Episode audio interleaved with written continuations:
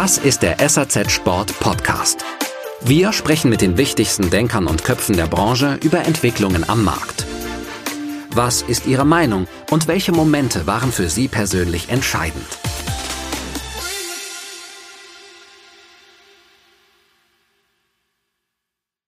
Wir haben einige Tests mit Pop-ups gemacht in der Post-Covid-Situation und haben dann gemerkt für uns, dass ja, wir, es ist für uns ein Vorteil, was die Conversion angeht und wir müssen das Produkt zeigen, aber das selbst durchzuziehen ist für uns macht es für uns überhaupt keinen Sinn. Wir arbeiten vorrangig mit Distributeuren zusammen und mit Distributionspartnern und werden das in der nächsten Zeit auch noch stärker ausbauen.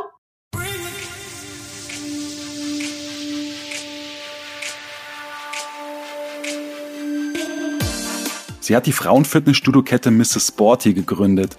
Sie hat mit Pixformance einen virtuellen Therapeuten auf den Markt gebracht und seit neuestem ist sie mit Waha am Start ihrem interaktiven Fitnessspiegel. Valerie Buris-Böhnström gehört sicherlich zu den kreativsten Unternehmerinnen Deutschlands und da freut es mich ganz besonders, sie für die heutige Podcast-Folge gewonnen zu haben. Ich werde gleich mit ihr darüber sprechen, welche Idee eigentlich hinter Waha steckt und wie so das Vertriebsmodell aussieht und ja, Überraschung, es ist tatsächlich sehr, sehr fachhandelsorientiert, was bei solchen Startups ja durchaus ungewöhnlich ist. Das beweist auch schon die Kooperation, die Valerie Boris-Bohlenström und Waha mit einigen Händlern der Intersport gefahren ist. Und dann sicherlich auch ganz spannend ist, über die Personalie Manuel Neuer zu sprechen. Was hat er mit Waha zu tun und wie engagiert er sich dort? Jetzt wünsche ich euch viel Spaß beim Hören. Es lohnt sich auf jeden Fall reinzuhören. Bis gleich. Ja, hallo Valerie, herzlich willkommen. Danke, dass du dir die Zeit nehmen kannst. Ich habe mir sagen lassen, dass du terminlich ziemlich durchgetaktet bist und umso schöner, dass das Gespräch jetzt auch zustande kommt. Freut mich sehr. Valerie, du bist ja, wenn man sich mal so deine Vita anschaut, wirklich äh, Unternehmerin mit Leib und Seele. Du hast tatsächlich ja schon mit Mitte 20 ein Unternehmen gegründet. Das war so 2003, 2004 und zwar die Frauen-Fitnessstudio-Kette Mrs. Sporty. Ja, das hast du damals so mit deinem damaligen Mann ins Leben gerufen, aber eben auch mit diesem, ich sag mal, großen Zugpferd Steffi Graf, die natürlich dann so dem Startup auch eine gewisse Aufmerksamkeit äh, beschert hat. Und wenn ich jetzt richtig informiert bin, dann bist du da ja so nach wie vor als eine Art Managing Director verantwortlich. Ja, das, das glaube ich ist nach wie vor so. Bei Mrs. Sporty nicht. Das habe ich 2009 sozusagen dem meinem äh, Ex-Mann Niklas Bönström übergeben. Und ich bin aber natürlich immer noch Gesellschafter bei Mrs. Sporty. Dementsprechend herzlichst verbunden sozusagen. Also, also du bist schon noch Entscheidungsträgerin auch in gewisser Weise. Genau. Aber ich, ich sage jetzt mal zusammen mit den anderen Gesellschaftern im Rahmen meiner Gesellschafterrolle. Alles klar. Genau. Und du hast dann eben nach dieser Zeit bei Mrs. Sporty jetzt vor kurzem, also relativ, ist noch gar nicht so lange her, eine weitere Fitnessmarke ins Leben gerufen. Und zwar, das war so 2020. Und zwar Waha. Das ist eine genau. Marke, über die wir eben gleich sprechen werden. Und was ich mich dann schon so gefragt habe, ja, wie, wie, wie kriegt sie das hin alles? Ja. Und das meine ich jetzt nicht nur zeitlich, sondern auch mental. Du bist jetzt so bei zwei Unternehmen eben sehr aktiv, die, die aus einer Branche kommen, aber doch eine total unterschiedliche Ausrichtung haben. Und da stelle ich es mir gar nicht mal so einfach vor, immer gedanklich auch so ständig hin und her zu switchen. Ja, du kannst ja nicht sagen, ja, jetzt kümmere ich mich mal zwei Tage so ein bisschen in der Woche um Mrs. Sporty und dann vier Tage um Waha, das Startup, was natürlich ein bisschen mehr Aufmerksamkeit und Zeit verlangt. Und dann hast du ja auch noch Familie. Also sag mal, wie, wie schaffst du diesen, diesen Fokus, ja, diese Konzentration auf die jeweiligen Unternehmungen und hast du irgendwie so eine besonders hohe Stresstoleranz? Ja, also das ist eine spannende Frage, weil die mich auch selber äh, mein Leben lang umgetrieben hat. Und ich glaube, also A, warum mache ich das? ist eigentlich nur, weil ich selber so begeistert bin von den Produkten. Ich bin le letztendlich, ich bin ja eigentlich Informatiker äh, von der Ausbildung her und ich würde sagen, ich bin so 0-1-Typ. Das heißt, wenn ich eben nicht an meinen Job sozusagen glaube oder da selber gar keine Motivation sehe, das Produkt zu nutzen, dann ist es für mich sowieso ein No-Go. das heißt also, da kriege ich mich dann überhaupt nicht motiviert. Wenn ich auf der anderen Seite aber das Produkt sehe und daran glaube, dass ich mit diesen Produkten einen echten Impact leisten kann, und das war für mich das erste Mal so bei Mrs. Sporty, weil ich gesehen habe, wow, da waren eben Frauen, die bisher noch überhaupt gar keine Möglichkeit hatten zu trainieren. Das heißt, sich nirgendwo anders wohlfühlten und auch auf ihre Bedürfnisse nicht wirklich Rücksicht genommen wurde. Und dann bei Pixformance, äh, was ich 2011 gegründet habe, war für mich der Traum sozusagen diesen digitalen Personal Trainer unseren Kunden in den Clubs anzubieten. Und jetzt ist es ja auch sogar ein digitaler Physiotherapeut für Patienten in Krankenhäusern und Physiotherapiepraxen. Da sehe ich eben ganz, ganz deutlich, was wir mit diesem Produkt bewegen können. Und bei Waha, äh, was ich 2020 eben oder 19 gegründet habe, ist der ist ist der Punkt, dass ich jeden Morgen, also ich ich habe heute Morgen irgendwie um sechs habe ich überlegt, okay, gehe ich in einen Fitnessclub, ähm, weil ich das ab und zu auch mal zur Abwechslung mache und bin natürlich irgendwie zu faul gewesen, aus dem Bett rauszusteigen und habe es nicht zum Kurs um 6.15 Uhr geschafft und habe dann gedacht, ist überhaupt kein Problem, ich mache ja Waha. Und habe dann äh, wirklich eineinhalb Stunden trainiert, weil ich drei unterschiedliche Kurse, sowas für mich halt gerade so interessant ist, gemacht habe und habe hinterher gedacht, man, wie, was für ein Traum ist es für mich, jetzt sozusagen drei unterschiedliche Richtungen. Also ich habe Pilates gemacht, ich habe ein bisschen Strength Training gemacht und dann habe ich noch Yoga gemacht. Es war für mich, es ist für mich so ein Traum, selber diese Produkte nutzen zu können, dass mich das, ich glaube, bis, bis ans Ende trägt sozusagen, auch wenn es sehr stressig sein kann. Ja, okay. okay. Aber es ist eine große Begeisterung, glaube ich, für das, was ich kreiere. Und ich glaube, das braucht auch ein Unternehmer, weil dieses dass man es nicht hinkriegt, ist eigentlich ein täglicher Kampf. Also ich würde sagen, das ist halt rea sehr real, immer für jeden Unternehmer. Und egal auf welcher Größe, also das habe ich ja jetzt auch auf verschiedenen Unternehmensgrößen schon erlebt, dass es sich auch nie ändert. Ich glaube, auch Elon Musk kämpft jeden Tag, äh, auch wenn man das wahrscheinlich nicht denkt. Und mhm. ich glaube, da ist einfach nur die Frage, warum macht man das? Was ist die Motivation? Und für mich ist definitiv dieses Produkte zu kreieren.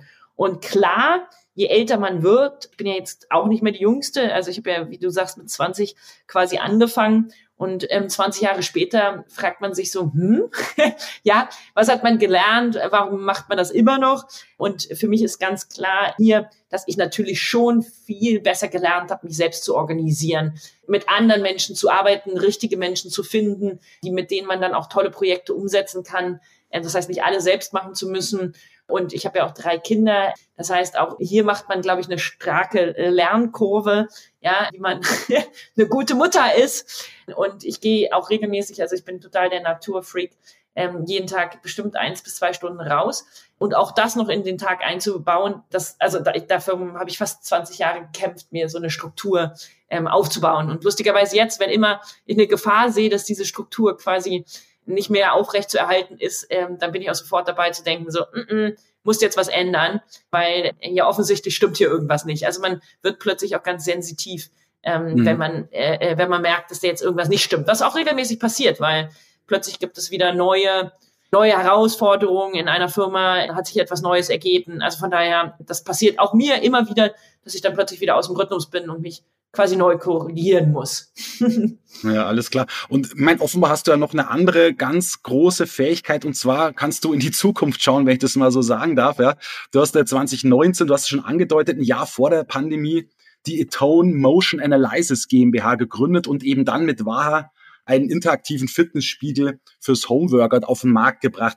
Also ich würde mal wirklich behaupten, ein besseres Timing konnte es nicht geben, oder? Ja, das ist lustig, weil du, also ich würde dir zustimmen, dass ich ein relativ gutes Gefühl dafür habe, was kommt.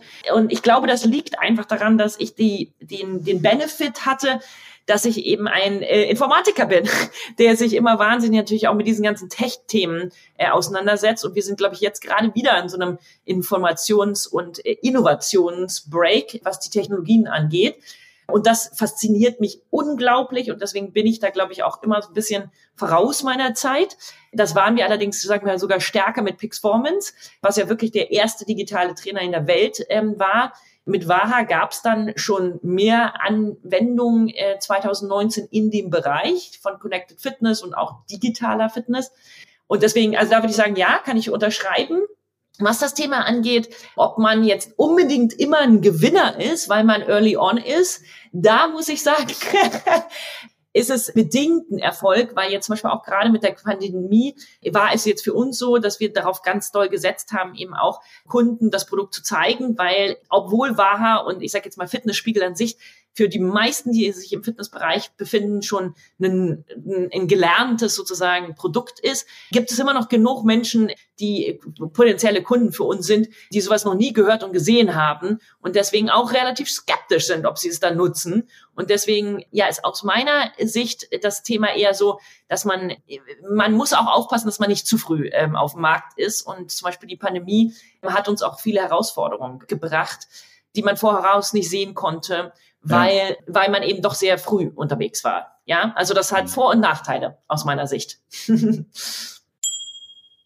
Zeit für eine kleine Pause und ich möchte dabei eure Aufmerksamkeit auf unseren Werbepartner Outra lenken. Der Gründer und Geschäftsführer Sigi Müller und sein Team kreieren digitale Schnittstellenlösungen für Hersteller und letztlich auch Händler. Ich nenne euch mal ein Beispiel und zwar, ich sagen wir mal, ich bin Konsument und gehe auf die Website einer Marke aus unserer Branche, um mich über ein bestimmtes Produkt zu informieren. Dann kann ich mir tagesaktuell anzeigen lassen, ob das Produkt bei einem Händler in meiner Nähe tatsächlich verfügbar ist. Und dieses Tool, was sich der Hersteller auf seiner Website spielen lassen kann, nennt sich Where to Buy Local. Und klar, je mehr Händler sich auch dort anbinden lassen, umso besser. Was übrigens nebenbei bemerkt kostenlos ist. Ja, das ist vielleicht auch wichtig zu wissen. Das heißt, Händler erhöhen damit ihre digitale Sichtbarkeit, ob jetzt rein stationär agiert wird oder zusätzlich auch online, ob im Bike- oder Sportfachhandel zu Hause, ob jetzt ein kleiner Spezialist oder ein großer Generalist. Zuletzt hat sich übrigens auf Markenseite Ortlieb für die Lösung entschieden und dazu auch noch für den Dealer Locator. Und seit neuestem ist zudem Edelried an Bord und ist parallel für gleich beide Geschäftsfelder den Kletter- und Sicherheitsbereich.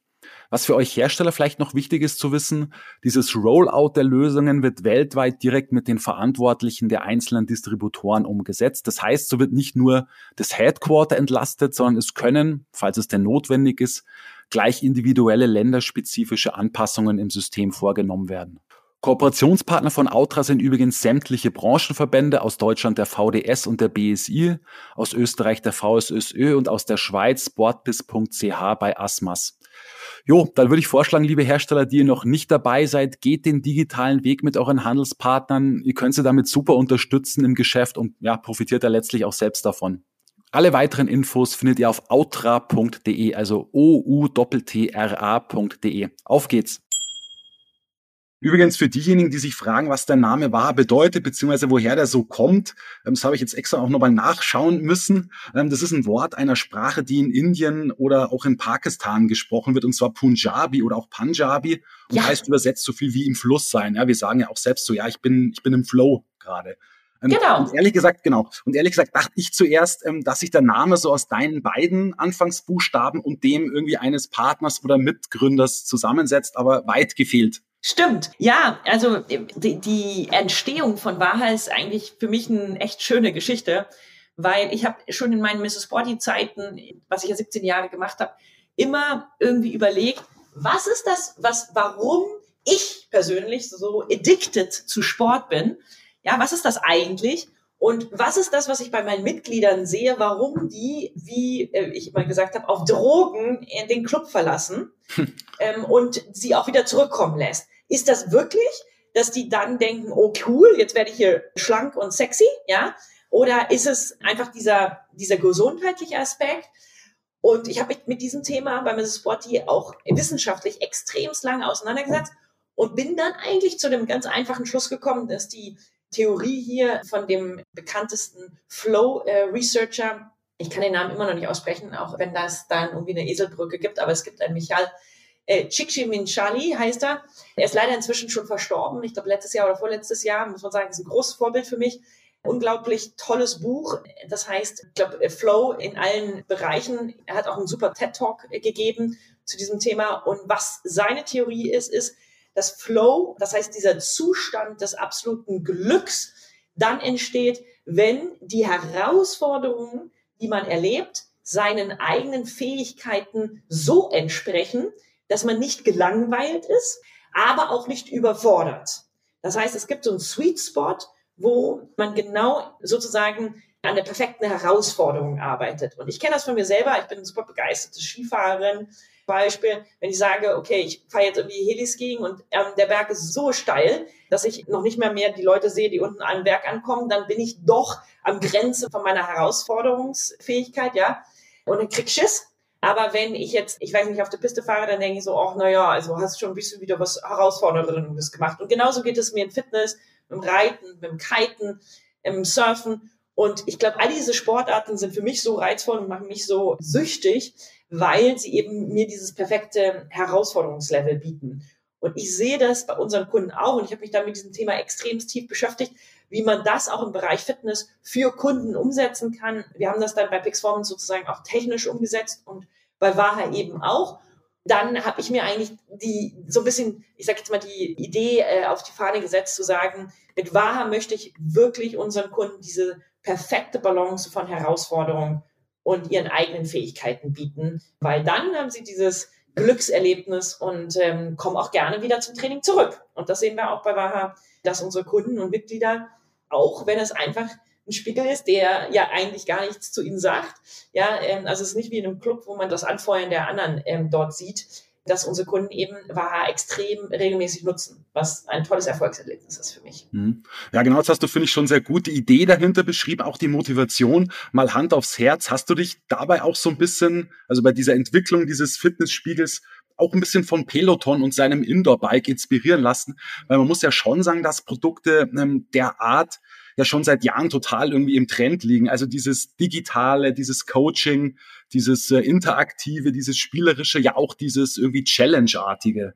Ja, ich würde jetzt sagen, wie gesagt, das ganze Thema Motion Tracking, ähm, individuelle Workouts, das auf einem an einem Screen zu machen. Da waren wir wirklich weltweit mit Pixformance die ersten und da gab es keine Inspiration in der Hinsicht. Also das habe ich schon immer so durchgeführt. Aber das ganze Thema, ich glaube, Community und die Stärke einer Community wirklich für das Produkt zu nutzen, das ist etwas, was ich natürlich in real life bei Mrs. Sporty jeden Tag erlebt habe, weil Miss Sporty ist die perfekte Community, ja. Aber sie ist eben real.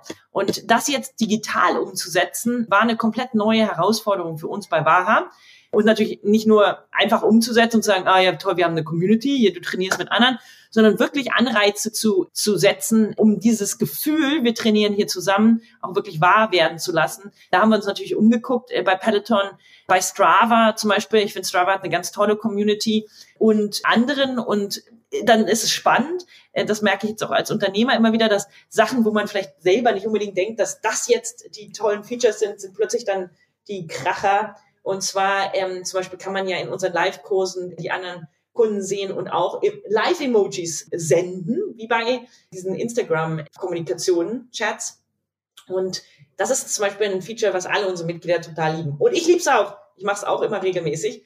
Und das ist dann immer spannend, welche äh, von den Features wirklich genutzt werden. Mhm, okay. Ich meine, ihr habt ja aus der Branche, aus der Sportartikelbranche ja dafür schon eine gewisse Anerkennung bekommen. Und zwar seid ihr 2021 mit dem ISPO Gold Award ausgezeichnet worden. Also da, da hat also der Spiegel auch schon in der Branche einen gewissen Eindruck hinterlassen. Man muss aber natürlich schon sagen, dass der Spiegel eher was für Leute ist, die jetzt relativ gut verdienen. Also du kannst natürlich diese 2268 Euro auch über eine Finanzierung bezahlen, ja. Aber das mhm. ist schon eine durchaus stolze Summe. Sag mal, wer ist so eure Hauptzielgruppe, was Alter, was Geschlecht, was Berufsstand und so weiter angeht? Also ja, das stimmt. Das sind diese zwischen 60 und 70 Euro im Monat. Ist sicherlich auch etwas, wenn man das mit einer Fitnessmitgliedschaft vergleicht, was eine bestimmte Zielgruppe anzieht. Und ich denke, das ist okay. Wir haben ja inzwischen aber auch die App und arbeiten gerade daran, die App eben auch für alle erreichbar zu machen, zu einem geringeren Price Point. Also von daher, da sind wir auch stetig dran, unsere Fanbase da sozusagen zu erweitern. Die Kunden, die wir jetzt typischerweise sehen, sind ein bisschen mehr Frauen als Männer, ähm, aber es hält sich fast die Waage. Und was man jetzt nicht genau, sag ich mal, spezifizieren könnte, wäre jetzt irgendwie bestimmte Einkommensgruppen oder Berufsgruppen. Aber wir sehen einen ganz klaren Trend von Menschen, die eher, sag ich mal, in den Vororten oder in den kleineren Städten in Deutschland leben. Das heißt, jetzt vielleicht nicht das coole ja, Bootcamp oder Yoga-Studio oder Barestudio oder den letzten Trend an, an Kurs- oder Fitnessangebot bei sich um die Ecke haben. Das ist eigentlich so, ich sage jetzt mal, der Hauptkunde, jemand, der wenig Zeit hat, der aber trotzdem sehr effektiv und sehr hochqualitativ Sport machen will und dafür auch ein Auge hat und dann letztendlich das sehr, sehr effizient durchzieht. Das ist so der typische Customer von uns. Ja, okay. Und äh, wo würdest du das Alter ungefähr verorten? Ja, ja, unsere Kunden sind so, ich würde jetzt mal sagen, zwischen 35 und 45 in der Hauptzielgruppe. Wir, wir haben aber auch viel okay. deutlich, äh, deutlich jüngere und wir haben natürlich auch sehr viele, die, die auch deutlich älter als 45 sind. Aber das so zwischen 35 und 45 würde ich sagen, ist so die Hauptzielgruppe. Okay. Und würdest du sagen, ein deutlich höherer Anteil von Frauen oder? ich sag mal 60, 40. 60, 40, ach so, okay, nee, dann genau. ist der Unterschied. Nee, also eigentlich so relativ normal. Ich würde sagen, für die Fitnessbranche ist es sehr normal. Ja, Okay. Genau. Ja, unsere Branche, die Sportartikelbranche, ist natürlich auch immer an Zahlen interessiert. Wärst du vielleicht mal bereit zu verraten, wie viele Spiegel ihr letztes Jahr weltweit und in Deutschland verkauft habt und ja, vielleicht auch welchen Nettoumsatz ihr dabei erzielt habt, wobei man sich das mehr oder weniger dann selbst ausrechnen kann, aber ja. Leider nein. Leider nein, schade. ja, machen wir generell nicht. Genau. Und zumindest eine Größenordnung? Nee, machen wir nicht. Wir haben halt irgendwann mal gesagt, machen wir nicht. Ähm, und das ist sozusagen Firmenpolicy und ähm, ich denke, das ist äh, auch okay so. Müssen wir ja, auch nicht. Ist akzeptiert, kein Problem, kein Problem. Super. Aber dann, dann verraten wir vielleicht noch eine andere Sache. Ich meine, es ist ja so, dass reizende Gesellschafter in dieser GmbH dabei sind. Ihr habt auch schon TV-Spots geschaltet. Also wer so ein bisschen mehr Fernsehen guckt, wird äh, über euch auch mal gestolpert sein. Und natürlich habt ihr da auch relativ viel Geld in die ganze Angelegenheit reingesteckt. Das, das kann man ja auch mhm. durchaus auch erwarten, glaube ich, bei so einem hochtechnischen Produkt. Wie lautet denn so dein Ziel? Wann wollt ihr in die Gewinnzone kommen? Also die, ich, ich glaube, die Marktsituation hat sich in den letzten zwei, drei Jahren jetzt so oft gedreht, dass ich echt, muss ich sagen, unternehmerisch doch noch mal viel gelernt habe, dass in die Zukunft im Augenblick zu gucken doch sehr schwer fällt. das okay. heißt, ähm, als wir gestartet sind, haben wir nicht damit gerechnet, dass Covid äh, so schnell um die Ecke kommt. Als wir dann in dem ersten Jahr Covid waren, habe ich auch persönlich nicht damit gerechnet, dass das was zwei Jahre oder zweieinhalb Jahre dauern wird. Jetzt waren wir gerade mit Covid fertig sozusagen. Dann hatte man hier den äh, Ukraine-Krieg und auch ein paar makroökonomische Entwicklungen, die, glaube ich, die Märkte jetzt im Augenblick sehr stark beeinflussen. Und von daher haben wir bei VAR jetzt echt viele auch äh, strategische Veränderungen erlebt, wo ich sagen würde, wir sind echt, ja, also das ist für mich eine ganz neue Erfahrung als Unternehmer, so vielen ja, neuen Einflüssen und auch herausfordernden Einflüssen von außen äh, sich immer wieder anpassen zu müssen. Dem, dementsprechend würde ich sagen, es ist echt im Augenblick, glaube ich, schwierig, da Voraussagen zu machen. Allerdings bewegen wir uns jetzt auch sehr, sehr stark in dem Thema ja, Corporate Fitness und sehen, dass dort ein sehr hoher Bedarf äh, besteht. Das heißt also, wir denken schon, dass wir im nächsten Jahr auch über strategische Veränderungen da noch eigenständiger unterwegs sind, als wir es jetzt schon sind. okay, genau. Also natürlich ist es schon so, dass der Spiegel jetzt rein D2C vertrieben wird. Gut, du hast das, das Thema Corporate Business auch angesprochen. Was ich auch aber ganz, ganz spannend fand, ist, dass ihr ja auch schon einige so temporäre Kooperationen gefahren seid und das unter anderem auch mit Händlern der Intersport. Erklär doch bitte mal genau, was da passiert ist.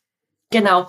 Also wir haben immer wieder natürlich ähm, Anfragen und arbeiten mit verschiedensten Distributoren äh, zusammen. Und Intersport ist ein erfolgreiches Beispiel dafür in der Schweiz. Wir haben aber zum Beispiel auch eine Kooperation mit Grover, die auch eine große Runde gemacht haben, die Bar für uns vermieten. Und das heißt, wir haben verschiedene Ausrichtungen von Partnern, warum und wieso wir zusammenarbeiten. Und wie gesagt, für uns sind das Kooperationen, die dann sehr gut funktionieren, wenn man sich wirklich perfekt ergänzt, wie zum Beispiel auch in dem Beispiel von Garmin, wo wir ja unseren Heartrate-Monitor, den wir ursprünglich ausgeliefert haben, jetzt zu äh, Garmin gewechselt haben. Das heißt, seit Ende letzten Jahres kriegt man Heartrate-Monitor von Garmin mit einem Waha als Paket und wir arbeiten dort sehr erfolgreich zusammen. Das heißt, es hängt immer davon ab, wie man sich ergänzt. Aber unser großer Fokus äh, liegt eigentlich im Augenblick eben mit großen Firmen zusammenzuarbeiten, wie zum Beispiel Vodafone oder auch Garmin oder auch Weight Watcher, wo wir dann gemeinsam schauen, wie können wir eigentlich diese, was ich nenne, diese neue Work-Home-Balance, also der Begriff, den habe ich jetzt geschaffen, ja, nagel mich darauf nicht fest. Ich habe auch schon äh, Kritik geerntet dafür, aber ich finde, das beschreibt es ganz schön. Wir alle sitzen gerade zu Hause, äh, arbeiten, äh, versorgen unsere Kinder, gehen dann trotzdem teilweise ins Office, reisen. Es wird also immer schwieriger, das alles zusammenzubringen. Wir sind, also ich sage jetzt mal, die im Augenblick den stärksten Fokus im Bereich Partnerships und Kooperationen legen wir auf dieses Thema und beschäftigen uns mit Firmen, wie wir eben ähm, Arbeitnehmern dieses Zuhause Arbeit und das Zuhause bewegen noch ja, effizienter und auch ja, spielerischer gestalten können. Lass uns vielleicht nochmal auf die Kooperationen mit den Händlern von Intersport zurückkommen. Werden ja mhm. auch vielleicht, äh, wird auch der ein oder andere Intersporthändler hoffentlich auch zuhören. Ähm, ihr wart da ja tatsächlich auch bei deutschen Intersporthändlern vor Ort und habt eben dieses, diesen Spiegel auch präsentiert, ja? Genau. Ähm, also wir sind auch mit der Zentrale von Intersport da im Gespräch, wie man das weiter ausweiten kann. Also ich, ich glaube, es hat immer Vor- und Nachteile. Die Vorteile liegen ganz klar da, dass Intersport da einfach sehr professioneller Distributor sozusagen ist mit extrem viel Erfahrung, mit einem großen Angebot und mit einem hoch äh, interessanten Publikum, was sich auf diesen speziellen Sport oder auf viele spezielle Sportarten konzentriert. Das würde ich sagen, ist ein, ein perfekter Match.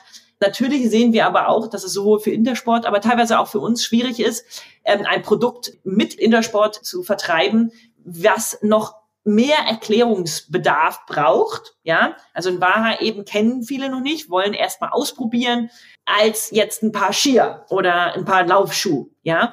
Von daher freuen wir uns, dass Intersport da mit uns äh, die Reise geht und uns quasi unterstützt. Aber ich, ich sag mal, das ist jetzt auch noch ein Thema, was wahrscheinlich über die nächsten Jahre wachsen muss und wachsen wird. Genau, weil es wäre meine nächste Frage, als wie erfolgreich würdest du denn die Kooperationen sehen? Also heißt, gab es in der Zeit, wo ihr mit Waha bei den Intersporthändlern präsent war, tatsächlich ganz besonders hohe Verkaufszahlen oder wie, wie sah das aus?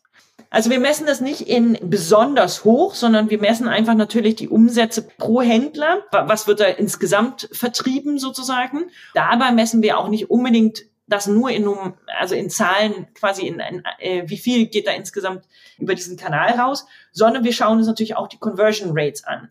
Das heißt also von den Leuten, die sich dafür interessieren, wie viele entscheiden sich dann hinterher auch für ein Waha. Und da kann man ganz klar sagen, dass die Conversion Rates viel effektiver sind, wenn man im Retail das Produkt zeigt. Jeder, der Waha wirklich sieht, ist total begeistert und kann es dann eben auch ausprobieren und entscheidet sich dann, ich sag mal, zehnmal so wahrscheinlich dafür als auf unserer Webseite, ähm, um dir da ein bisschen Zahlenfutter zu geben. Und ich meine, zehnfache höhere Conversion Rate ist schon deutlich besser natürlich. Aber auf der anderen Seite kann man natürlich auch klar sagen, sind die Volumen na immer abhängig davon, wie viele Interessenten und wie viel Traffic dann ein Intersport oder ein Retailer hat. Und diese Retailer sind natürlich auch wiederum ganz abhängig davon, wie, wie stark sie auch operieren können, vor allen Dingen in den letzten zweieinhalb Jahren. Deswegen muss ich sagen, ich glaube, da wird sich jetzt in den nächsten Jahren auch noch viel mehr entwickeln, weil wir hoffentlich das Problem Covid nicht mehr haben. Ja, genau so ist es, ja. Du, Valerie, jetzt denke ich mir als Händler so, ich habe ein ziemlich spektakuläres neues Produkt im Geschäft stehen und das sorgt ja auch für entsprechend Aufmerksamkeit für Frequenz, die ja in den letzten Monaten und Jahren leider auch sehr abhanden gekommen ist, ja. Auf der anderen Seite ist es ja so, ich, ich bekomme ja auch keine Verkaufsprovision. Ich darf den Spiegel auch nicht selbst verkaufen, würde es aber gerne tun, weil ich ja zum Beispiel grundsätzlich stark bei Heimfitness-Großgeräten bin und mir den war auch eben sehr gut in meinem Sortiment vorstellen könnte. Was, was sagst du mir denn da? Also wir sind da sehr flexibel. Das heißt, also wir arbeiten ganz auf ganz unterschiedlichen Art und Weisen mit ähm, Händlern zusammen. Also wir sind gerade zum Beispiel im Abschluss äh, mit KDW und Harrods wo, wo wiederum äh, quasi einfach ein Mietmodell gefahren wird. Ich hoffe, ich darf das jetzt verraten, aber ich glaube, dass das jetzt nicht so vertraulich ist. Aber ähm, es gibt, glaube ich, ganz unterschiedlichste äh, Modelle für uns. Und bei uns kommt es nicht darauf an, ist das jetzt ein Kommissions- oder ist das ein Mietmodell oder ich sage jetzt mal theoretisch, äh, sage ich mal, könnte man sich sogar wahrscheinlich White-Label-Lösungen äh, vorstellen. Also wir sind da relativ flexibel. Worauf es letztendlich wirklich ankommt, ist dann ein Fit der Zielgruppe, weil das ist natürlich entscheidend für beidseitigen Erfolg, dass, dass die Zielgruppe matcht. Und das Interesse des Retailers in solche innovativen Produkte zu investieren auch da ist. Ich weiß nicht, ob du ähm, das gesehen hast, aber ich habe es letztens auf LinkedIn gesehen, dass, dass Declaton ja in manchen Filialen jetzt so ein, so ein Game Room anbietet oder testet für Familien, wo so ein großer Screen ist und die Kids können dann da irgendwie ähm, auch über Motion Tracking Battle spielen und, und, und äh, sich bewegen. Und da habe ich gedacht, das ist, finde ich, einen ganz spannenden Aspekt, weil Decluttern damit ganz deutlich zeigt, ähm, dass sie eben in diese innovative Richtung denken. Und ich glaube, da kommt es drauf an. Sozusagen, was ist die Strategie und die Vision des Distributeurs oder Retailers und was ist die, die Zielgruppe und dann passt das zu uns als Marke oder auch zu anderen Produkten. Und ich glaube, da müssen beide Seiten stringent agieren. Ja, aber nochmal die Frage, wie kann ich denn als Händler auch wirklich davon profitieren? Aber also ich meine, die, äh, das hängt eben davon ab, was die Zielsetzung ist. Aber viele Händler vermieten heutzutage einfach Flächen. Das heißt, es ist dann wirklich ein, ein Vermietgeschäft. Ähm, viele machen eine Kombination aus Fläche und Kommission sozusagen. Also das gibt es die unterschiedlichsten Modelle, die ich jetzt schon gesehen habe. Ja, okay. Aber Provisionen gewährt ja dann keine, oder? Verkaufsprovisionen. Doch, auch, auch über, wir arbeiten auch über Verkaufsprovisionen. Ach, das auch, okay, okay. Ja, mhm. also das ist eigentlich auch gang und gäbe, dass man eine, eine Umsatzbeteiligung hat. Abhängig natürlich wiederum von dem Modell. Okay. Ja, weil ähm, ich kenne dieses Modell auch von Peloton und bei denen war es zum Beispiel so, oder ist es so, dass die eben so etwas nicht gewähren? Also da hast du eigentlich nur in Anführungszeichen die Frequenz. Ja? Also da fahrt ihr anscheinend ein etwas anderes äh, Modell auch. Ja, also ich denke, dass das, also aus meiner Sicht ist es ist wichtig, ähm, eine gewisse Motivation natürlich auch für den Verkauf zu haben, weil wie ich sage, ich glaube, Peloton ist vielleicht auch nochmal ein anderer Fall, weil wenn äh, du ein Bike da stehen hast, dann hast du da einen Sattel und ein Lenkrad und dann weißt du, dann setzen sich drauf. Das ist auch gelernt. Ja. ja. Ähm, aber wenn da ein Spiegel steht, ja, ist es für viele, viele Menschen immer noch ja, ist das ein Designprodukt oder was soll ich damit machen? Also ich glaube, dieses Produkt überhaupt erstmal bekannt zu machen, davon, also ich glaube, dass wir in, in, in der Sportbranche oder in der Techbranche immer denken, ja, ja, ja, das wüsste schon jeder. Aber ich glaube, ich sage jetzt mal, acht von zehn Deutschen wissen das noch nicht, was das wirklich ist oder was sie sich darunter vorstellen können. Aber sag mal, kann denn ein Vertrieb dieses Fitnessspiegels Richtung Handel auch mal ein Thema werden? Oder denkt ihr da eher so an eigene Stores? Und da muss man jetzt auch wieder den Peloton natürlich nennen, der ja auch in Deutschland schon einige eigene eröffnet hat. Also was, was könnt ihr euch da vorstellen? Das ist ein spannendes Thema und zwar hängt das eigentlich so ein bisschen davon ab, wo wird sich Retail in Zukunft ähm, entwickeln. Und ich habe mich mit dem Thema ganz doll beschäftigt, weil Miss Sport ja letztendlich auch quasi on-the-ground Retailer ist, ja, indirekt für einen Service, der Fitness heißt. Ich glaube, dass das Thema Retail ähm, ganz stark sich verändern wird in den nächsten äh, Jahrzehnten, weil wir einfach ganz klar nicht mehr die Frequenzen haben wie vor Covid. Das kann man in allen Zahlen sehen. Das heißt, alle stationären Businesses müssen wahrscheinlich über ein Hybridmodell nachdenken und diese langfristig erfolgreich umsetzen. Und das bedeutet, dass ich glaube, alle Erfolgskonzepte, die man eben vor Covid hat, heute neu überdacht werden müssen. Wir haben einige Tests mit Pop-ups gemacht in der Post-Covid-Situation und haben dann gemerkt für uns, dass ja, wir, es ist für uns ein Vorteil, was die Conversion angeht und wir müssen das Produkt zeigen, aber das selbst durchzuziehen ist für uns macht es für uns überhaupt keinen Sinn. Wir arbeiten vorrangig mit Distributeuren zusammen und mit Distributionspartnern und werden das in der nächsten Zeit auch noch stärker ausbauen. Also das ist eine ganz klare Zielsetzung für uns mit starken Partnern, wo wir eine gleiche Vision und eine gleiche Zielgruppe haben, zusammenzuarbeiten und dann an hybriden Modellen weiterzuarbeiten. Und ich bin ganz begeistert, was ich auch aus dem Retail sehe. Also wir sprechen ja mit den mit Zentralen von eben, wie du schon genannt hast, Intersport und anderen Retailern, dass natürlich viele in diesem Bereich auch ganz neu denken und neue Konzepte auf den, auf den Tisch bringen. Somit werden wir wahrscheinlich auch in dem Zuge mitgehen, um, um diese neuen Modelle ja, zu unterstützen und, und vielleicht sogar mit neuem PEP auszugestalten, weil natürlich die Innovationen werden weiterhin Treiber für Kunden sein.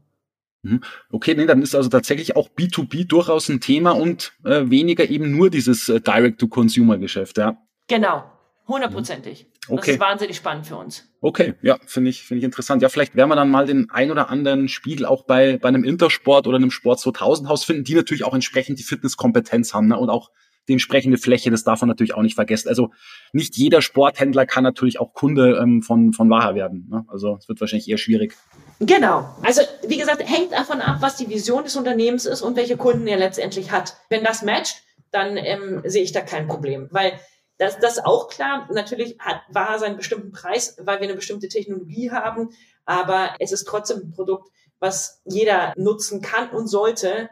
Das sehen wir, weil wir eben eine ganz bunte Zielgruppe haben und auch diejenigen, die, für die das vielleicht ein eher höheres Investment ist, sagen, hey, ich kann das halt jeden Tag nutzen. Und wenn ich es jeden Tag nutzen kann, dann hat das für mich auch eine ganz andere Wertentwicklung, als wenn ich eine Fitnessmitgliedschaft kaufe, wo ich dann nur ein oder zweimal pro Woche hingehe, weil ich es einfach auch nicht schaffe. Ja, was ja sehr auffallend ist an deinen beiden Marken, sage ich mal, war und Mrs. Sporty, dass die sich eigentlich schon irgendwie gegenseitig Konkurrenz machen. Ja, da gibt's aus meiner Sicht jetzt keine so großen Überschneidungen. Also die Kundin, die 40, 50, 60 Euro Mitgliedsbeitrag im Monat bei Mrs. Sporty bezahlt, ja, die wird sich kaum einen Spiegel für mehr als 2000 Euro ins Schlaf- oder Wohnzimmer stellen. Ja, das, das glaube ich jetzt eher nicht. Das glaube ich eher, das ist eine absolute Seltenheit.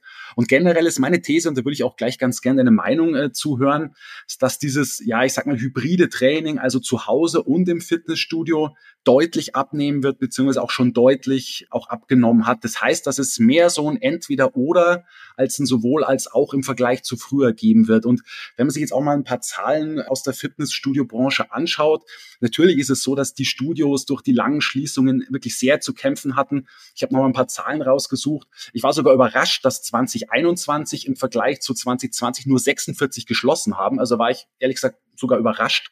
Das heißt, wir hatten Ende 2021 insgesamt 9.492 Studios in Deutschland. Aber natürlich ist auch zu erwarten, dass die Folgen erst noch kommen werden und auch noch sehr deutlich spürbar werden. Zumal natürlich die, die Mitgliederzahlen äh, doch deutlich gesunken sind. Also auch da ein paar Zahlen. 2019 der absolute Peak, ja, 11,7 Millionen Mitglieder in Deutschland, Fitnessstudio-Mitglieder, Wahnsinn. Dann halt 2020, das erste Pandemiejahr 10,3, also ein Verlust von 1,4 Millionen Mitglieder, ist echt ein ziemlicher Hammer. Natürlich alles sehr, sehr hohes Niveau, klar, aber trotzdem 1,4 Millionen weniger ist schon krass. Und dann eben nochmal 2021 eine Million weniger. Das heißt, jetzt sind wir bei 9,3. Und du hast es ja, glaube ich, auch selbst schon bei Mrs. Sporty gesehen. Auch da nochmal kurz ein paar Zahlen. Ich glaube, in euren besten Zeiten, so vor fünf, sechs, sieben Jahren, waren es deutlich über 400. Und jetzt sind es halt, halt nur noch die Hälfte, wobei das, glaube ich, auch vor Corona schon ein bisschen da gab es schon so einen kleinen Rückgang. Ähm, sag mal, wie siehst du denn so die Zukunft der beiden Märkte, sage ich mal, Heimtraining und Fitnessstudio? Also ich sehe die Zahlen so wie du auch und ich sehe auch, dass es wahrscheinlich ähm, weniger Kunden gibt, die sozusagen beide Modelle parallel nutzen. Also oder ich, ich würde sagen, das ist wahrscheinlich eine sehr spezielle Zielgruppe, die das tut. Also ich tue es zum Beispiel, aber das ist schon sehr speziell. Also ich, ich trainiere, glaube ich, auch ja jeden Tag irgendwie eine Stunde Minimum ähm, das machen natürlich nicht die meisten nicht. Von daher, ich glaube, das hängt so ein bisschen eben wirklich ab davon, wie man da erreicht. Ich würde sagen, der Gros der Menschen wird sich wahrscheinlich für das eine oder das für das andere entscheiden.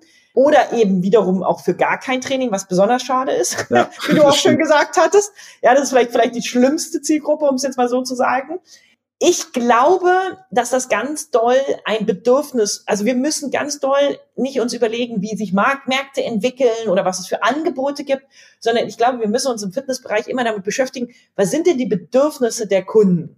Und wir haben bei Mrs. Sporty dam damals mal angefangen äh, mit einer Zielgruppe, die überhaupt noch gar nicht großartig Sporterfahrung gemacht hat, äh, gehabt hatte und die eben auch sehr stark diese Community-Aspekte von äh, Mrs. Sporty ja geliebt äh, hat und liebt und und und davon profitiert.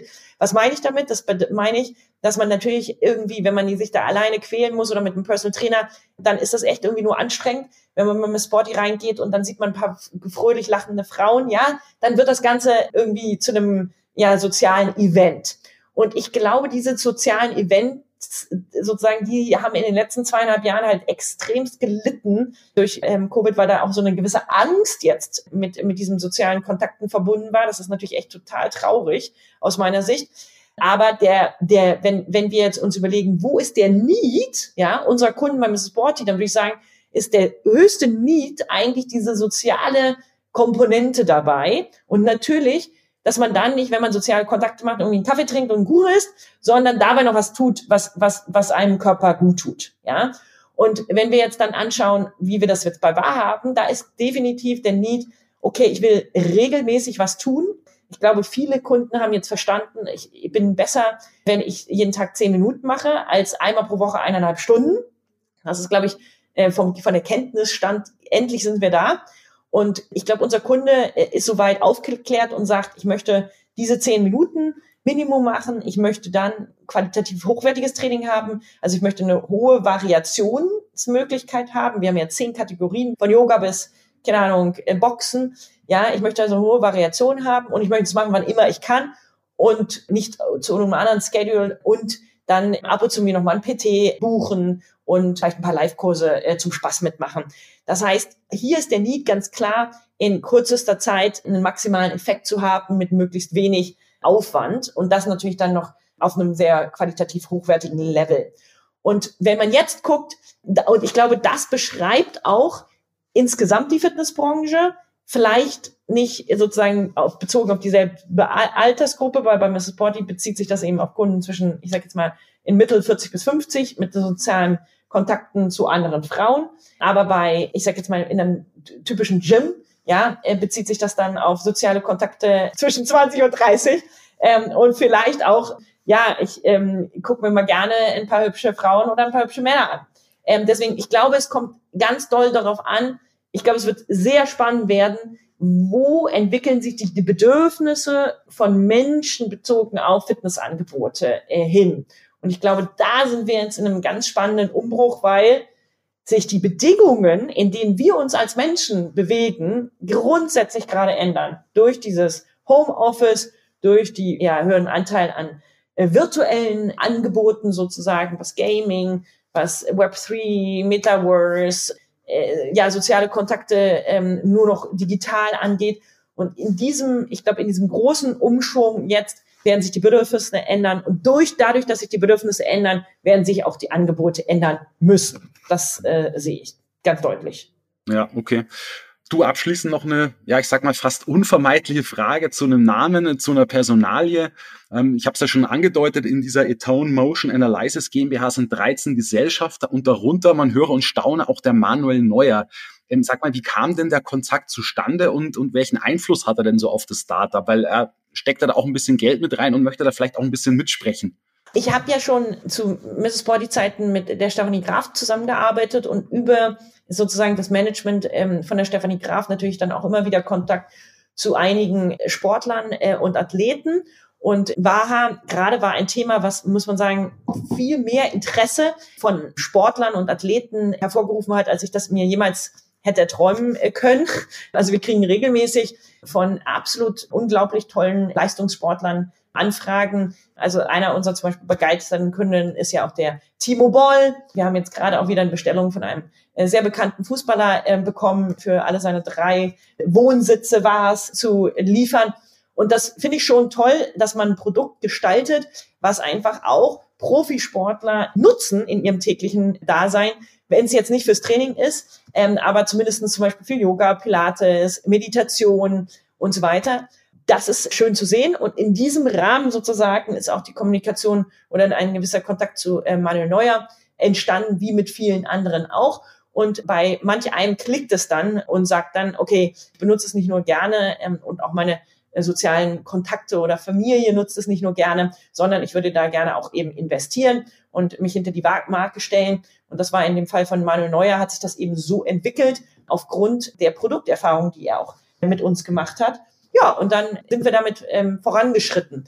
Das heißt, es ist eigentlich ich sage jetzt mal, wie in einem ganz normalen ja, Netzwerk, äh, wo manche in, ja, Beziehungen sich dann stärker entwickeln und manche eben auch nicht. Und trotzdem alle immer herzlich willkommen sind.